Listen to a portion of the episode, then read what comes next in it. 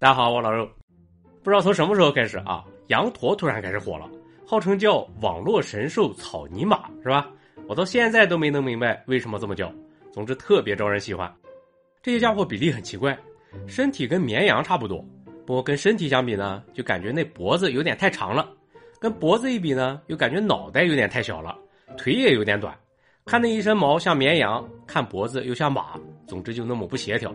然后脸上那个表情，走路那个姿势，莫名其妙的就会让你感觉特别的喜感，非常搞笑的一种动物。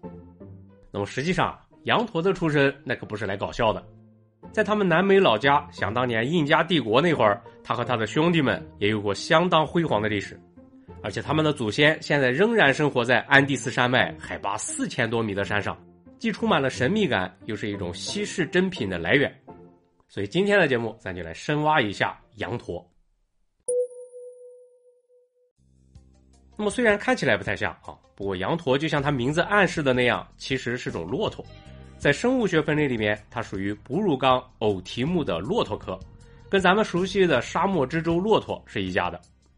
所以你就很容易这么考虑：说是不是亚欧大陆的骆驼在历史上白令海峡能走的时候扩散到美洲大陆的，就跟当年人类一样。然后演化出了南美分驼，也就是羊驼。这么解释看起来比较合理。不过实际上呢，并不是这样。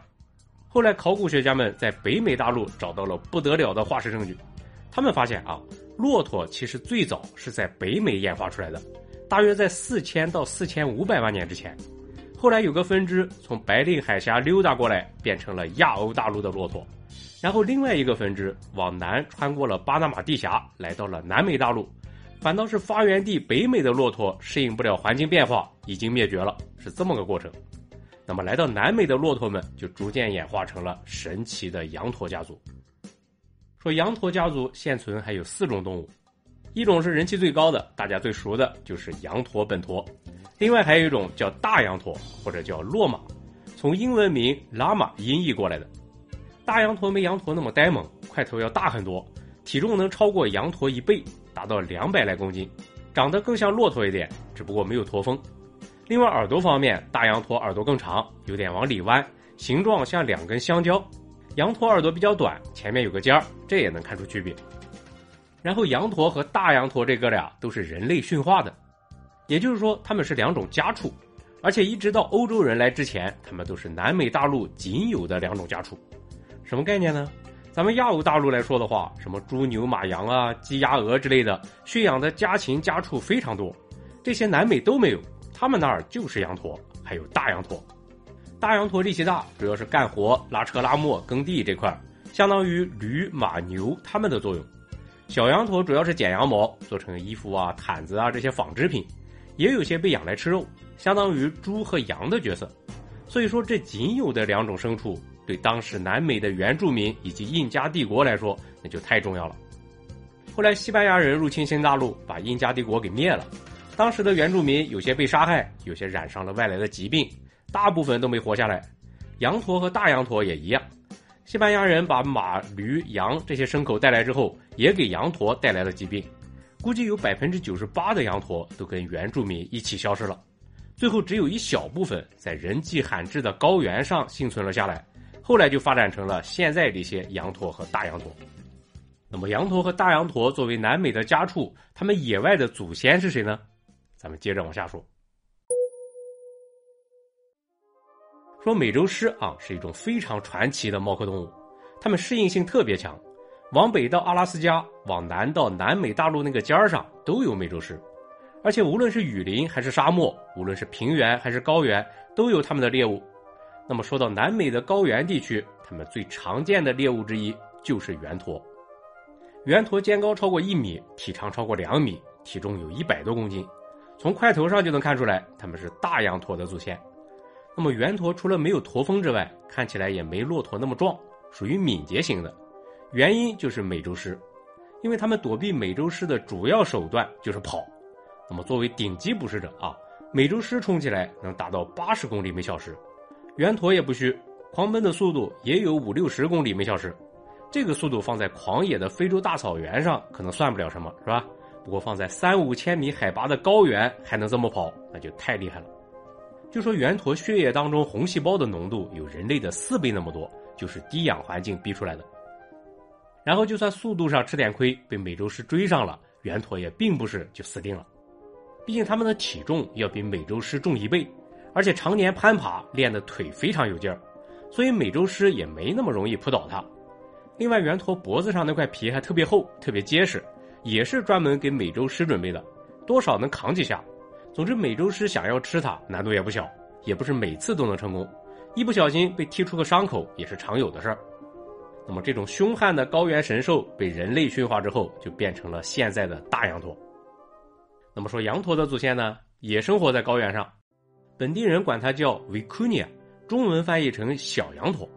小羊驼是秘鲁的国兽。国徽上面就有，它的体型就完全不像骆驼了，有点像羚羊，非常小巧，体重也就是五十公斤左右。南美人虽然把它驯化成了羊驼啊，不过对于野生的小羊驼仍然是情有独钟。为什么呢？就因为它们身上的毛。说小羊驼的毛是世界上最细的毛之一，直径大约只有十二微米。什么概念呢？说羊绒的直径大约在十四到十九微米，它比羊绒还细。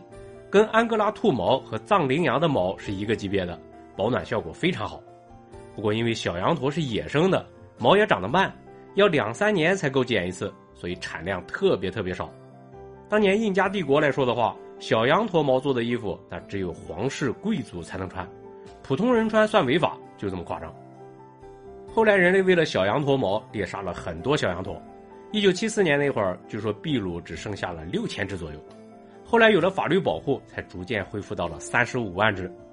虽然不能猎杀了，不过小羊驼毛的商业价值摆在那儿，还是吸引了很多商人。怎么办呢？他们发动当地人又恢复了传统，搞人肉围栏，用一根一两千米长的绳子把野生的小羊驼聚拢到一起，给他们剪毛，剪完毛再放走。然后商人们会高价买走小羊驼毛，增加当地人的收入，这样当地人就更有动力去保护小羊驼了。看起来很不错，当然了，费这么大劲搞来的羊驼毛，价格肯定不便宜啊，是吧？一件毛衣据说得两千英镑，一条围巾可能也得一千，绝对是奢侈品。看来这小羊驼的毛咱是用不起了，相比之下，还是普通羊驼毛更靠谱一点。那么，羊驼作为南美原住民的牲畜，它最大的价值就是出产羊驼毛。说这羊驼的毛啊，非常的柔软细腻。比羊毛更保暖，而且更亲肤，不容易过敏。另外，吸湿排汗也比羊毛强，号称是穷人的羊绒。总之就是各种厉害，所以养殖羊驼代替绵羊就被好多人盯上了。那么羊驼好养吗？还真就不难养，因为他们祖上就是从高原上来的，生存能力本来就不差，吃的也不挑。然后羊驼还有个好处就是喜欢群居，这个玩过 MC 的都知道，你牵走一只就能跟来一群。所以放牧的时候比较好管理。另外，羊驼块头比羊大不少，不怎么怕狼啊、狐狸啊这些家伙，养着也省心。而且它们还有个很好的习惯，其他牲畜都没有，就是公共厕所。什么意思呢？说羊驼群会固定几个地方排便，不到处乱拉，一般拉在远离它们吃草的地方。据说可以减少传播寄生虫，非常讲卫生，绝对优质牲畜啊，是吧？所以，从一九九零年代开始，养殖羊驼逐渐成了个大热门。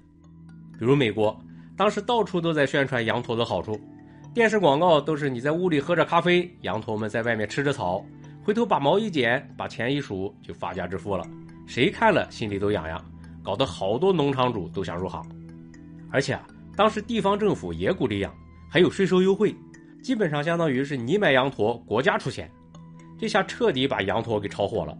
最贵的时候啊，一只种羊驼的售价平均两万多美金，最离谱的拍卖到六七十万一只，跟疯了一样。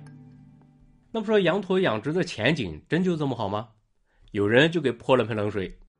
比如零七年的时候，加州大学的理查德·塞克斯顿就发表了研究，分析了这个事儿。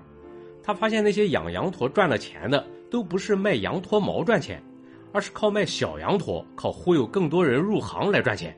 这是典型的投机行为。